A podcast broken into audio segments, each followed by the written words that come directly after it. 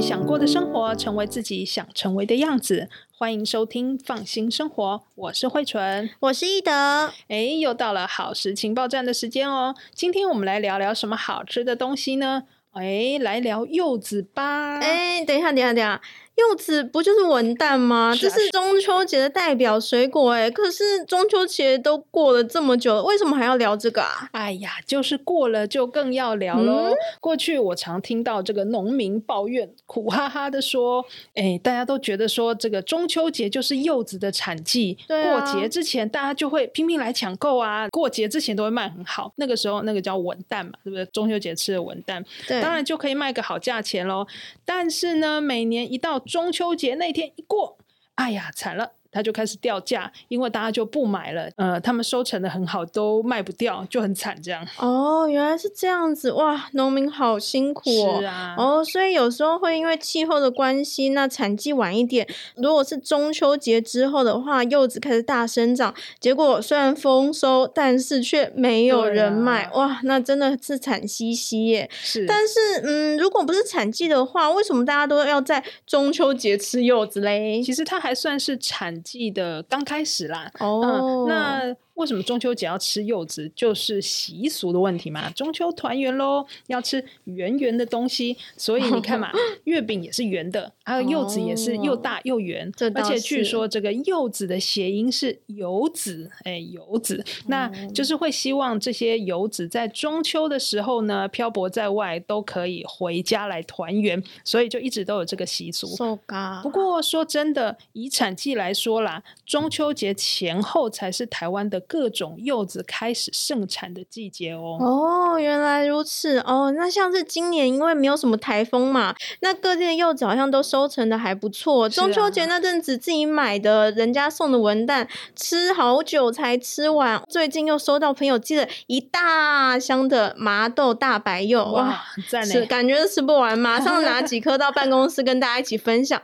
嗯，到底台湾哪些地方产柚子啊？感觉很多哎。对啊，其实还不少哈。台湾。最主要的柚子产地呢，主要就还是台南呐、啊、花莲呐、啊、云林啊，然后其他包括像新北市离我们那么近，哎、哦，它也有，有对，嗯、苗栗县也有。然后我看新闻上，哎，基隆也有，其实到处都有产柚子。哦、那当然啦，大家最常听到的主要的产区都还是以台南的麻豆，麻豆对，嗯、花莲的鹤冈，还有云林的斗六，哎，这三个是主要的产区。对对对。不过呢，随着各地的气候啦、土壤啊，还有栽种习惯的不同，各地的柚子吃起来都会有一些差异的。哦，原来是这样。哎，可是为什么我们有时候说是文旦，嗯、然后有时候又说是柚子？这两种称呼到底是不是说一样的水果啊？嗯，其实它们都是柑橘类的水果啦，只是说柚子算是比较广泛的称呼，因为像是白柚啦、红柚啦、西施柚啊，还有哎葡萄柚，哎，它们都是柚子的品种。哦不过呢，文旦其实也是柚子的一种，然后它称为这个文旦柚。哦，它的个头比较小，然后头小呢，屁股比较大，呈现这个圆锥形或者是短三角形。哎，说到这里，大家应该脑中都已经浮现文旦的样子了吧？对对对对，太熟悉了。而且呢，文旦其实吃起来算蛮细致的，而且有的甜度很高。常听到人家说要挑选这种老长文旦，这也算是一种品种吗？还是只是说嗯比较老的文旦？为什么大家都强调这个啊？老长文旦它不是一种品种，而是指这个文旦的果树生长超过十年的就可以算是老樟。哦，因为老樟果树长了比较久，它的根啊，还有这个枝叶，不像这个一般新的果树那样这么的茂密，所以在果树它吸收到的养分呢，就会大部分跑到果实里面。哇，诶，那这时候当然文旦的品质还有口味就会比较好吃喽，而且果树越老。文旦的味道就会越好。那又因为文旦是一种改良之后的品种，当初在引进的时候呢，就是在台南麻豆改良成功的，所以称为麻豆文旦嘛。那麻豆地区呢，其实当地就有很多文旦树的树龄已经超过三十年了，可以说是老长中的老欉，那当然很大受欢迎喽。甚至呢，之前还有听说在种植的时候要特别注意这个。果树的安全，因为有很多人都会跑去偷摘嘞，哦，感觉好像有看过新闻诶。没错，然后农民要特别小心，这样他们这样。哦，原来是这样。那除了文旦之外，还有哪些品种的柚子是比较有名的？其实柚子的品种还蛮多的。就从你刚才提到的朋友寄来的大白柚来说好喽，它另外有个名称叫做麻豆白柚。外观呢，就不像文旦一样是锥形的，而是大大圆圆的，哦、对，圆圆的，对啊，有一点点扁扁球形的形状。这样，那它的果皮呢是淡黄色的，放一段时间之后，果皮的颜色就会变深一点。那它的果肉是白色的，吃起来柔软多汁，酸度呢是会比麻豆文旦还要高一点点。这样。哎，真的，我跟你讲，这次收到的大白柚，嗯，其实还蛮甜的哦，嗯、风味很够，我超爱吃的。对，还有一种比较常见的，你一定也有吃过，哦、它叫做麻豆红柚，它就是红色的嘛，哈、哦。嗯，那它的外观呢，就是羊梨的形状，但是它比文旦还要大颗。最大的不同就是它的果肉是红色的，所以叫红柚嘛。吃起来呢也比较酸，不过吃完之后舌尖会回甘。哦、那红柚跟大白柚的产季是差不多的，大概都在十月到十一月左右。哦，原来是还有一种是在十月到十二月生产的，也是很常见的柚子，叫做 西施柚。西施柚是长得特别漂亮吗？它是看起来是还蛮美的，不过也一样，就是圆圆的，然后有一点扁扁的形状，但它的果肉是淡淡的粉红色，可能是因为果肉比较美吧。哦、对，所以。是西施柚，那它的酸度其实跟红柚差不多。不过呢，它的果汁还很妙，它本身果汁是比较甜的。哦、那最近大家在水果摊都可以注意一下这些柚子的踪迹，而且呢，柚子很好保存，大家可以多买，在阴凉通风处放一两个月都没有问题，而且还会更好吃哦。哦，讲到这个，我跟你讲，我们中秋节那批文档我放了超级久，现在还有几颗还放在冰箱里。不过前阵子切开来吃，哇，整个皮都已经变得皱皱的了，但是还是很甜，很好吃哎、欸！你抓到重点喽！很多人呢，把柚子抱回家之后，当天就忍不住杀来吃，哎，然后就会跟我抱怨说：“怎么这么硬啊？啊，又不甜。”其实他们都漏了一个很重要的动作，就是要先让柚子消水。哦，什么意思啊？因为柚子在刚采收下来的时候，表皮的水分哎是很饱满，没错，看起来也很美。不过呢，这时候的果肉的水分比较少。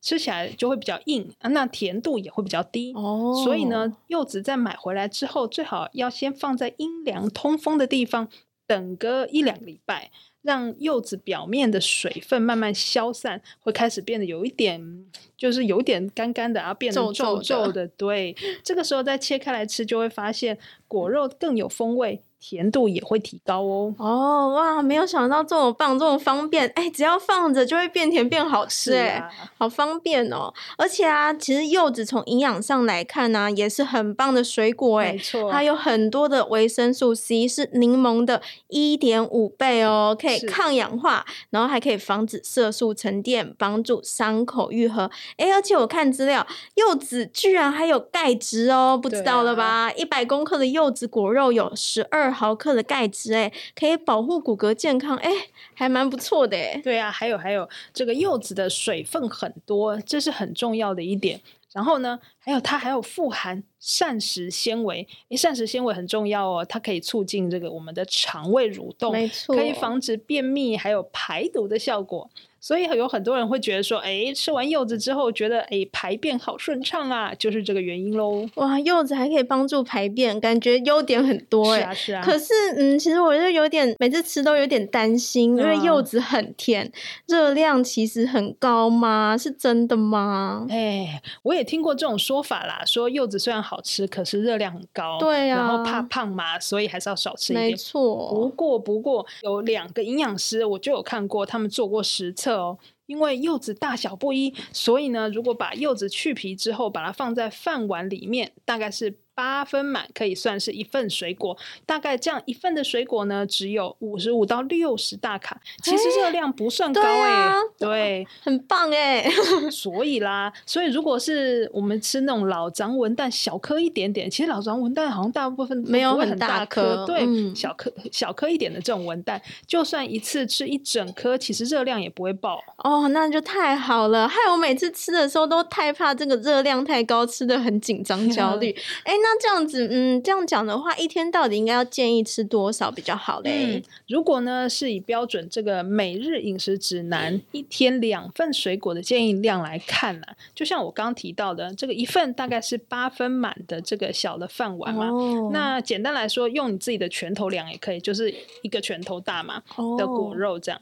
那一天水果量是两份，诶，这个两份那大概就是两个这个八分满的饭碗，或者是这个两个拳头大的这样子的分量，其实就是建议量。哇，那好像还不少诶。对，但当然记得啦，因为你 说不定每天不会只吃。柚子嘛，哦，对对 对，对还是它这个是一天的分量，整整天的那个水果的分量。那你可以搭配不同的水果来吃嘛，不一定都只吃柚子嘛，哦，可以吃苹果啦、芭乐啦、哦、香蕉啦，对，互相 搭配。对，这个加起来是两份就够了哦。不过如果可以用饭碗或是拳头来计算，还蛮简单的感觉。是啊，是啊。不过是不是有哪些人比较不适合吃柚子嘞？有哦有哦，这个要特别注意的是，柚子当中有一种成分。它叫做呋喃香豆素，它会抑制小肠还有肝脏里面的一种代谢酵素，所以呢，要特别特别的提醒，如果是长期要吃一些药物，包括降血压药啊、降血脂药啊，或是抗心律不整，或者是免疫抑制剂，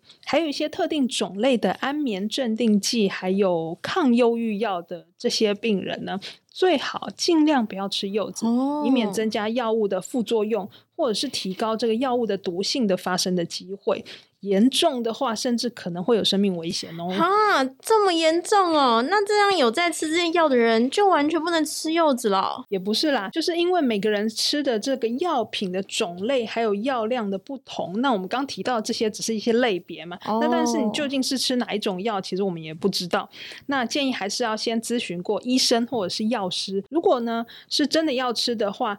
千万记得一定要跟药物间隔两个小时以上，而且一次只能浅尝个嗯一两块就好了，千万不要吃太多，哦、真的不可以跟自己的身体开玩笑哦。对啊，还有柚子的钾的含量也比较高，所以如果是限钾的病人呢，或者是这个肾脏病人呢，也要小心吃。哦，哎，你这样子，我想到我的中医也跟我说，柚子在中医里面好像属于比较偏寒性的水果，所以如果体质偏寒啊，或是一些容易拉肚子的人，就不要吃太多。然后还有柚子啊，也会刺激那个胃酸分泌，所以如果是有胃食道逆流或是胃酸太多的人，也要少吃哦。没错。对了，如果你家里这个柚子目前太多了，吃不完，其实柚子也可以拿来入菜哦。哦，原来是这样，感觉好像不错哎。对啊，例如说啦，简单来举个几个例子，嗯，把果肉剥下来，哎，当做沙拉，把这个烫好的虾子啦、小番茄啦、洋葱啊、芹菜、香菜、蒜头、辣椒，哎，通通把它切细细的，或者是切小块，来，然后把它拌一拌。挤一些柠檬汁，然后加鱼露啊、糖这种调味料，诶，马上就会变成很好吃的又酸又甜的这个泰式香柚沙拉。讲完我都饿了，中午还没吃哦。对啊，那如果想要吃热的人呢，可以煮这个柚香鸡汤。诶，我还有看过有人，诶，这个创意料理很妙哦，他用柚子做这个提拉米苏，哇，还有用做这个柚香果冻。感觉起来好像哎，咸的甜的都还蛮适合的。哇，没有想到可以有这么多种做法，感觉柚子全身都是宝哎。是啊，我看柚子皮有人拿来做成柚皮糖啊，酸酸甜甜的，嗯、很适合配茶喝。哎，我之前还有喝那种韩国柚子茶，感觉台湾的柚子也可以拿来，适合哦。对啊，做成茶，嗯、那或是柚子皮晒成干，剪成条状，可以点火当成蚊香来用哦。而且呢，嗯、放在冰箱的话还可以除臭。还有人会自制那种柚香清洁剂，拿来洗碗、洗地板，很天然，而且还会香香的哦。嗯，对啊。你真的好聪明哦，连要丢掉的皮都知道怎么利用，真的很棒哎！哎呀，没有啦，是有看过身边的亲朋好友做过啊，像是我妈就很爱搞一些有的没的，不过我自己是还没试过啦。那那那，那反正你家现在还有一大箱大白柚，还有那个还没吃完的这个文旦嘛，没错，下次吃完一定要试试看哦。好，可以来试试看，到时候再来跟你分享心得，看怎么用，用也可以。好喽，那我们今天就聊到这里喽，感谢大家的收听，我是慧纯，我是一德，我们下次空中再见，拜拜。